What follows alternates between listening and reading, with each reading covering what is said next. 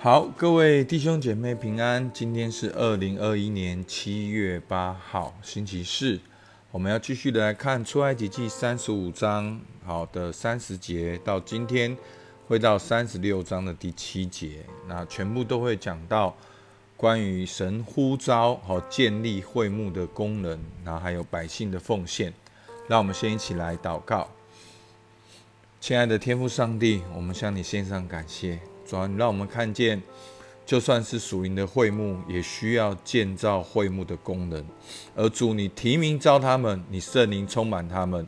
主啊，叫我们晓得，不管是做主啊各样的事情，包括我们的工作，包括教会的事情，我们都需要你圣灵的充满。主求你圣灵今天来引导我们，让我们有从你而来的智慧、聪明跟知识。主，我们向你献上感谢，听我们的祷告。奉靠耶稣基督的名，阿门。好，今天呢，我分两个部分，哈，一个是今天这段经文跟前面一样的部分。好，那其实我们如果有灵修，就知道在前面出埃及记的三十一章一到十一节，跟今天经文几乎几乎是一模一样的。那所以呢，那我相信这个作者所要强调的就是今天。特别不一样的地方，好，但是呢，我们先来看一样的，几乎是一模一样的地方。好，从三十五章的三十到三十五节，摩西对以色列人说：“犹大支派中户尔的孙子乌利的儿子比萨列，耶和华已经提他的名招他，又以神的灵充满他，使他有智慧、聪明、知识，能做各样的工。”能想出巧工，用金银铜制造各物，又能刻宝石，可以镶嵌；能雕刻木头，能够做各样的巧工。耶和华又使他和但支派中亚细沙漠的儿子亚和利亚伯心里灵明，能教导人。耶和华使他们的心满有智慧，能做各样的工。无论是雕刻的工、巧匠的工，用蓝色、紫色、朱红色线和细麻绣花的工，并机匠的工，他们都能做，也能想出奇巧的工。好，那今天的上半段经文呢，跟前面当神呼召比萨列和这个亚和利亚伯的经文是很类似的。好，第一个我们看到工作是呼召。因为神提名好比萨列，好神也提名亚和利亚伯来做这件事情，所以弟兄姐妹，我们要晓得，我们每一个人活在这世界上都不是偶然的，我们是被造的，我们是被神创造，有目的，然后有功能在我们的里面，所以我们要晓得一有一份属于我王正宏的工作。也有一份属于你的工作，上帝已经提名招你。那工作呢，需要被圣灵充满。很多时候，我们来到教会被圣灵充满，我们敬拜祷告被圣灵充满，我们都把圣灵充满画一个正方形，就是属于灵命，属于教会，属于敬拜。不，弟兄姐妹，工作更需要圣灵充满。我们的工作更需要圣灵充满我们。最少有两种彰显，被圣灵充满内在的彰显。好，所以就使比萨列有智慧、聪明和知识。智慧是从神而来的判断力，你能够选择做对的事情；聪明是你能够运用各样的知识，而知识你是你能够理解好各样你所需要的。好，你工作里面的知识，然后你能够有聪明来运用，被神的智慧来引导。好，所以这是被圣灵充满的内在。那当你有这样内在的时候呢？你外在的彰显。所以弟兄姐妹，被圣灵充满不是只有举手，不是只有哦很感动流眼泪或者说方言。被圣灵充满是能够让你怎样？能够去想各样的工作。所以三十二节。能想出巧工，能够做气化，又能够刻宝石，你有实际的能力。然后三十四节，好，那个亚和利亚伯心里灵敏，能教导人。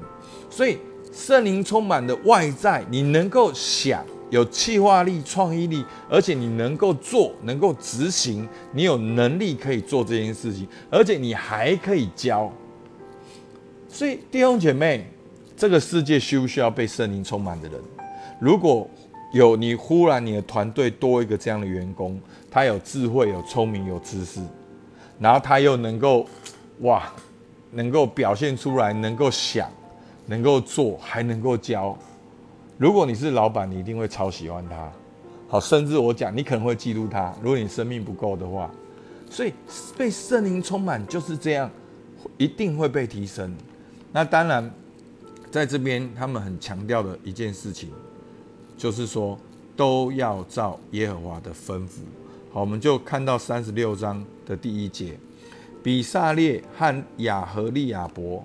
并一切心里有智慧的，就是蒙耶华赐聪智慧聪明，叫他知道做圣所各样使用的工，都要照耶和华所吩咐做的。好，那其实因为前面的经文也都有这样强调，所以我没有放在不一样的地方。但是呢，我们继续往下看，整个不一样的地方呢？就非常的明显，你从三十六章第二节开始看，好，然后大家仔细看哦。如果你有时间，你可以去对照前面的三十五、三十一章一到十一节，就都没有提到。三十六章第二节，凡耶华赐他心里有智慧，而且受感前来做这工，摩西把他们和比萨列并亚和利亚伯一同招来。这些人就从摩西收了以色列人为做圣所并圣所使用之功所拿来的礼物，百姓每早晨还甘心献的礼物拿来。凡做圣所一切功的智慧人，各都离开他所做的功。好，就是太忙了，所以他们没有办法做自己的功。好，所以呢，来对摩西说。百姓为耶和华吩咐使用之功所拿来的，富富有余。哦，意思就是说，百姓拿太多来了，已经很够了，已经已经这样子，我们太累了，我们已经做不完了。好，所以摩西传命第六节，他们就在全营中宣告说：无论男女，不必再为圣所拿什么礼物来。这样才拦住百姓不再拿礼物来哇！你看到多么刺激的一段经文呐！好，才拦住百姓不再拿礼物。你可以看到，所以这三天的经文是一种很活跃的、非常有活力的，把百姓受感、同心合意、甘心乐意的献上，献到个地步，摩西要命令他们不要再拿礼物来了。才拦住百姓不再拿礼物，好，因为好后面你看作者又注解，因为他们所有的材料够做一切当做的物，而且有余。好，所以呢，跟三十一章不一样的在哪边？